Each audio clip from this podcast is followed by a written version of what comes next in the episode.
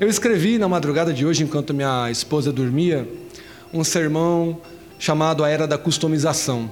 Porque eu li um artigo no LinkedIn que me chamou muita atenção e que foi tema de várias conversas que eu tive com os meus amigos ao longo da semana. Eu explico. A era da customização, na verdade, é a era em que você pode ter tudo às suas maneiras. Né? Hoje, quando você compra uma televisão, você pode regular todo o sistema de som, é, o balanço das caixas, o tom da fotografia. Eu, que sou fotógrafo, vou lá e faço praticamente um tratamento de imagem na minha TV. No meu celular, eu consigo determinar o volume, eu consigo determinar a intensidade de brilho, eu consigo ter os meus aplicativos, eu consigo escolher tantas coisas. E nesse arquivo do LinkedIn dizia que se antes o mercado de trabalho ele era simplificado, hoje ele está se exaurindo pela complexidade. É mais ou menos assim, quando meu pai foi educado, provavelmente na época que Laércio foi educado, a, a Zeli nem tanto, a Zeli não é tão mais velha, mas eu acho que a Zeli deve ter escutado isso também, que o importante era ter um trabalho com carteira assinada, né? Você tinha que ir para a escola, estudar e ter um trabalho com carteira assinada. Então isso era o mais importante. E as pessoas entendiam isso com 14 anos, elas partiam para o mercado de trabalho assim de maneira nua e crua. E na era da customização, o excesso de possibilidades começam a confundir e cansar. É mais ou menos assim. Quando a gente está dentro do avião e que tem tantas pessoas hoje em dia, graças à evolução econômica eh, e à popularização dos tickets aéreos, a gente tem todo tipo de classe e todo tipo de pessoa no avião. O avião deixa de ser aquela coisa que você precisava de se arrumar para entrar e passa a ser uma coisa mais popular. E aí você tem rico, pobre, velho, novo, criança e tal. E na verdade, quando você está num voo e que vão te servir aquele, aquela. que não pode nem chamar de comida, né? Mas quando vão te servir aquele pouco de matéria orgânica para você comer, né? Você, na verdade, tem duas opções, né? Que é sim e não. E as pessoas comem goiabinha. Aí, Alex, a pergunta é: você quer goiabinha ou você não quer goiabinha? Aí você fala: sabe o que? Eu tô louco para comer um bife na chapa. Não, é goiabinha. Você quer ou não quer? E eu vejo que as pessoas estão felizes, tá ligado? Comendo a goiabinha e abrindo sua latinha pequenininha de refrigerante, igual as que a gente tem aqui no café agora, e tá tudo bem, tá todo mundo feliz, é o que tem. Mas quando a gente chega em lugares mais caros e que tem aquelas listas enormes, a gente fica confuso, a gente tenta gourmetizar, a gente tenta. Existe uma coisa chamada efeito Netflix. O efeito Netflix é que você passa mais tempo procurando filmes do que assistindo filmes. Embora, né? Aí Levi, Wagner, uma galera da minha idade, de mar, sabe que também a gente ia para as locadoras e às vezes ficava lá três horas, né? E aí acabava mas existem coisas que, que nos movimentam para a direção certa. Por exemplo, se você chegar numa pizzaria hoje e você falar assim: olha, eu quero gastar até 30 reais, a sua gama de escolha vai ser grande ou pequena? Extremamente pequena. Bem aqui em frente, o espaço cristão da gente tem uma pizzaria famosa na cidade. E tem uma promoção aqui durante a semana que é muito legal, que é uma pizza que custa 26 reais. Aí você fala, uau, vamos lá, vamos comer uma pizza de 26 reais. Aí na hora que você chega lá, eles têm mais ou menos, sei lá, 75 opções de pizza. Mas as que custam 26 são apenas quatro. E aí você volta ao trivial. Marguerita, calabresa, mussarela e portuguesa. Que coisa fantástica! Fica mais fácil resolver, a vida é mais simples. Mas ainda assim nós queremos customizar tudo, nós queremos ser diferente, nós perdemos muito tempo querendo customizar as coisas. E essa geração é uma geração que quer tudo customizar da sua maneira. Vocês não têm noção, gente, o que foi juntar uma equipe com, com várias faixas etárias, com várias diferenças de cultura, para tentar chegar a algumas conclusões de como esse ambiente deveria aparecer. Como a gente bateu a cabeça e continua tentando chegar em algum lugar. Eu estava brincando agora há pouco com o Laércio. Né? Quantos anos de casamento, Laércio? 40 anos de casamento. Eu perguntei para ele se a reforma na casa dele já tinha acabado. E daí ele falou assim: não, não acabou. E ele foi irônico, parece que não está assim em vez de acabar. E aí a Vívia estava do lado dele, a Vívia é a filha dele, nossa querida. E ela falou assim: é, 23 anos, né, pai, na mesma casa. É porque a gente esquece o que é trivial e a gente começa a construir. E essa sede de construir, quando ela deveria ser boa, ela começou a ficar complicada porque nós começamos a criar tudo à nossa maneira. E isso deveria ser bom, deveria ser uma liberdade. Mas eu queria dizer para vocês que, em muitos aspectos, esse excesso de liberdade, esse excesso de escolha, pode se tornar uma prisão. Salmos 19, versículo 8 e 9 diz assim: Os preceitos do Senhor são retos e alegram o coração. O mandamento do Senhor é puro e ilumina os olhos. O temor do Senhor é limpo e permanece eternamente, ele é permanente. Os juízos do Senhor são verdadeiros e os justos juntamente. Quer dizer, tudo que é valor para Deus não irá mudar, independente das opções que você tenha. E se antes era, era tão fácil e chato pela falta de opção e pela, pelas verdades mais concretas, mais importantes, hoje se tornou muito difícil chegar a uma compreensão. Eu explico para você. Hoje no mundo nós somos mais de 40 mil denominações cristãs. E a cada mês nasce no mundo 300 novas denominações. Urbana não é uma denominação, tá? É uma tentativa de construir algo alternativo, diferente para pessoas que já não se enquadram nos modelos que existem. Você vê, tem tanto modelo já, né? Mas o que era para ser uma coisa massa, talvez esteja ficando confuso. Só que uma das maiores características de Deus é que ele é verdade, ele é a pura verdade, ele é absoluto. A palavra de Deus, ela não, ela não vai mentir, ela não vai mudar, e ela é o que é o fundamental.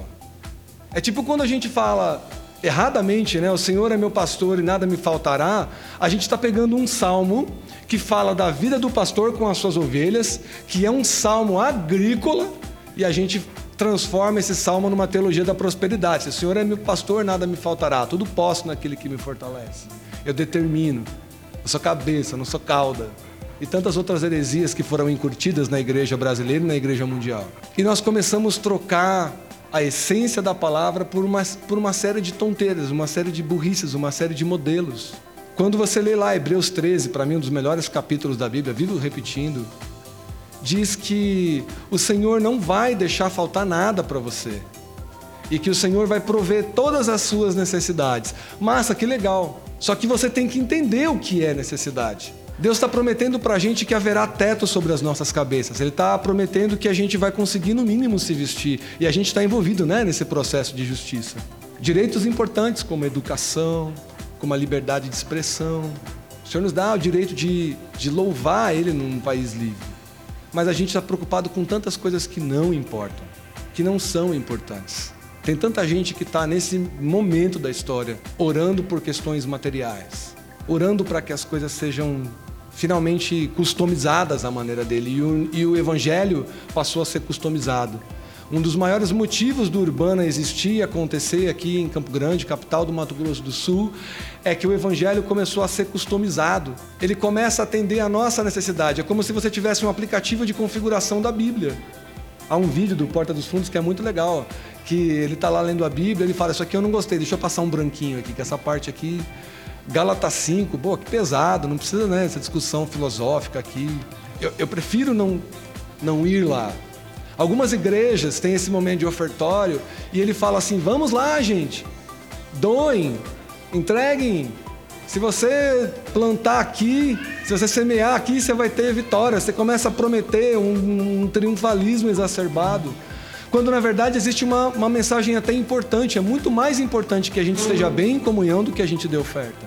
E a Bíblia também fala que se a gente não está legal, a gente precisava repensar se a gente quer tomar parte numa coisa que é santa. Tá ligado?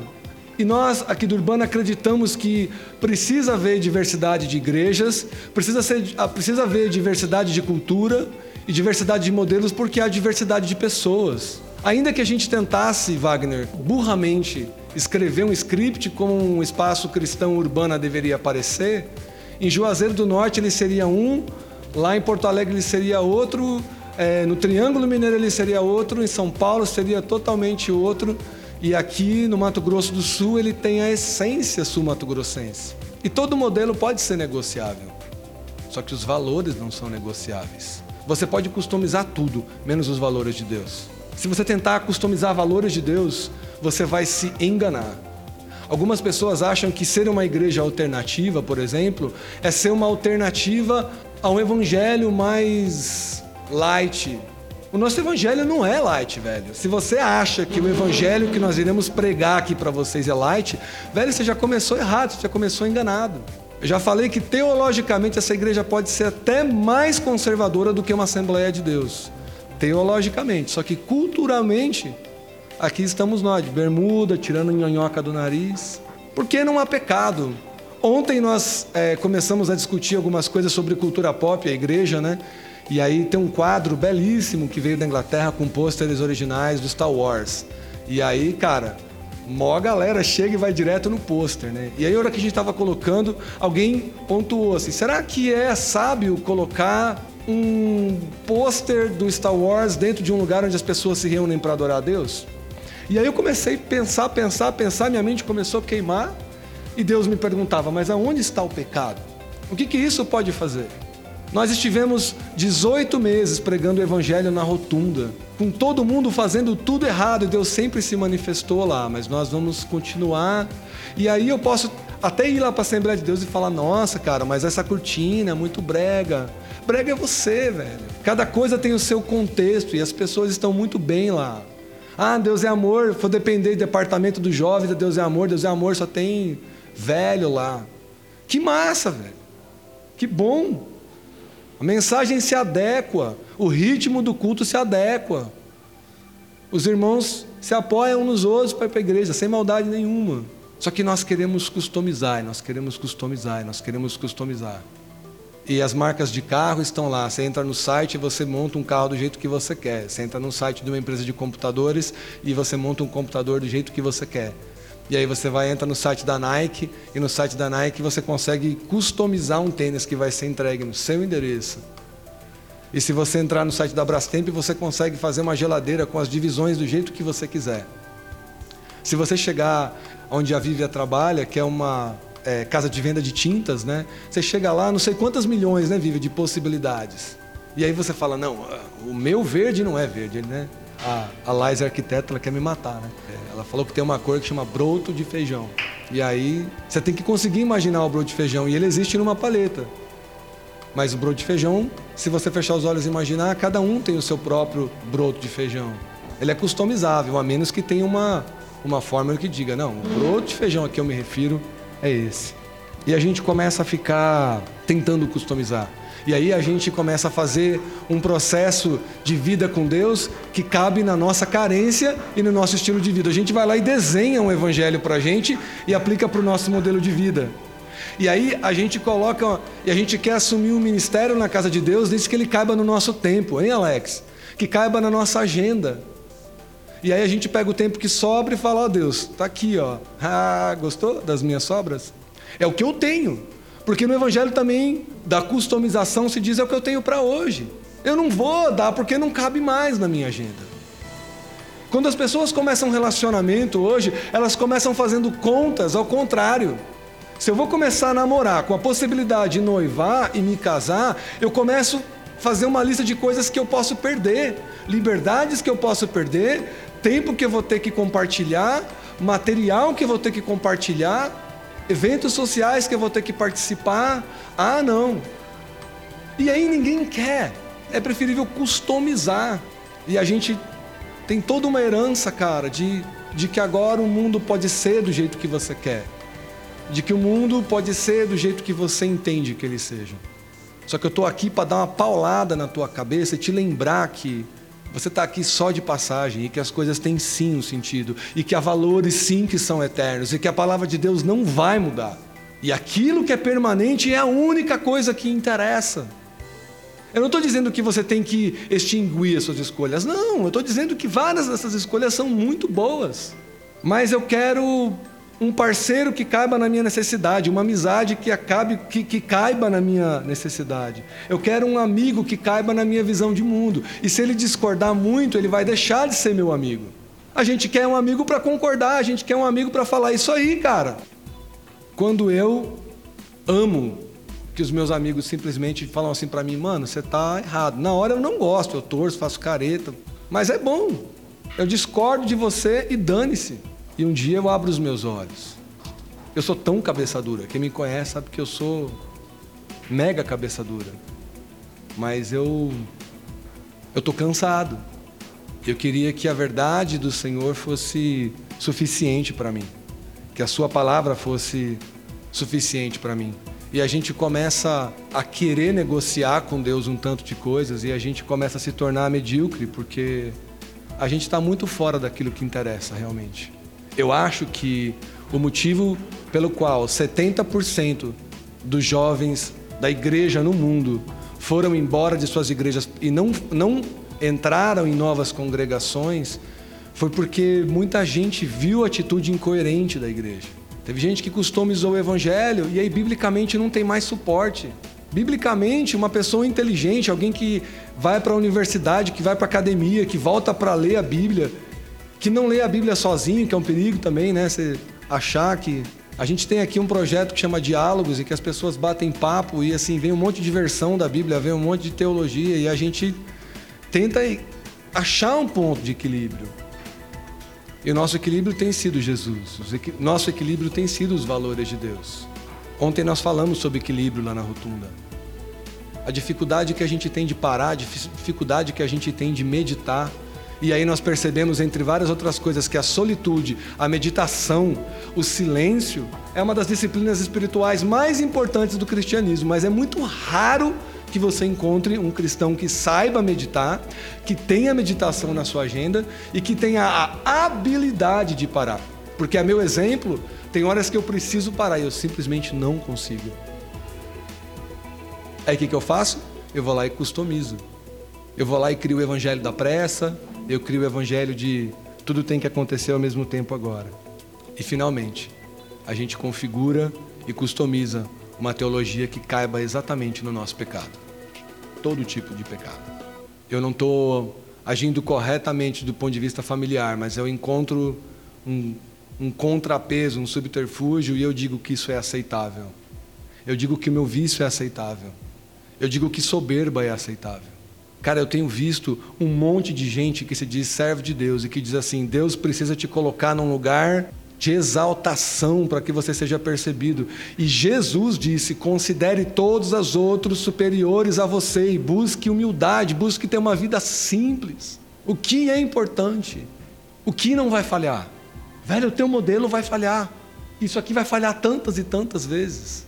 E aí a gente chega num ponto em que a gente começa a criar antipatia com tudo que não é do nosso jeito, sabe? Eu agora venho para Urbana e eu acho que, sei lá, os caras das megas igrejas aqui são tão errados, véio, com tudo. E aí eu fico julgando os outros, eu fico antipático. E velho, não tem, não tem um modelo definitivo. Jesus não tem um modelo favorito, cara. Durma com um barulho desse. Deus não tem um modelo favorito, cara. Do mesmo jeito que Ele gosta de gente que rola no chão em adoração, Ele gosta de gente que vem aqui e pensa. Do mesmo jeito que Ele gosta de uma fala eloquente, Ele gosta de um maluco que faz uma oração cheia de palavrões. Eu vivo dizendo isso. Do mesmo jeito que Ele quer um texto adequado e bem escrito, como Wagner, Nathaniel e outras cabeças daqui são dignas de fazer, são hábeis para fazer. Ele também quer o, o salmista dizendo: mata meu inimigo, pelo menos isso que está no meu coração.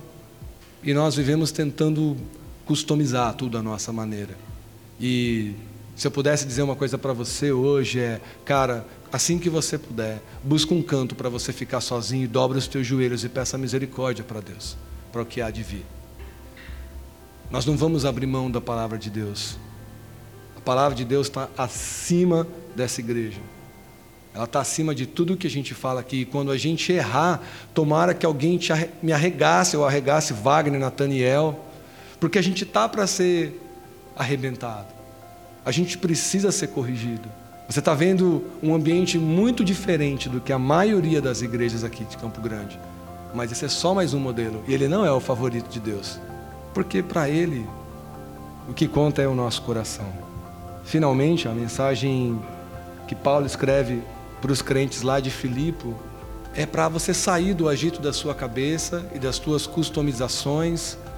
É para você sair dessa complexidade do evangelho. Tem gente que quer tentar encontrar respostas tão profundas na Bíblia para coisas que não fazem a menor diferença no nosso dia a dia. Não tente customizar, tente compreender. E olha que Paulo escreve, ele fala assim, ó: "E a paz de Deus, que excede todo entendimento, guardará os vossos corações e os vossos sentimentos em Cristo Jesus."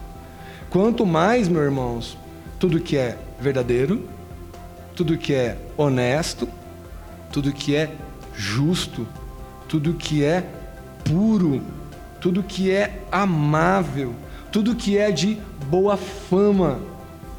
E se alguma virtude há, e se algum louvor existe, nisso pensai.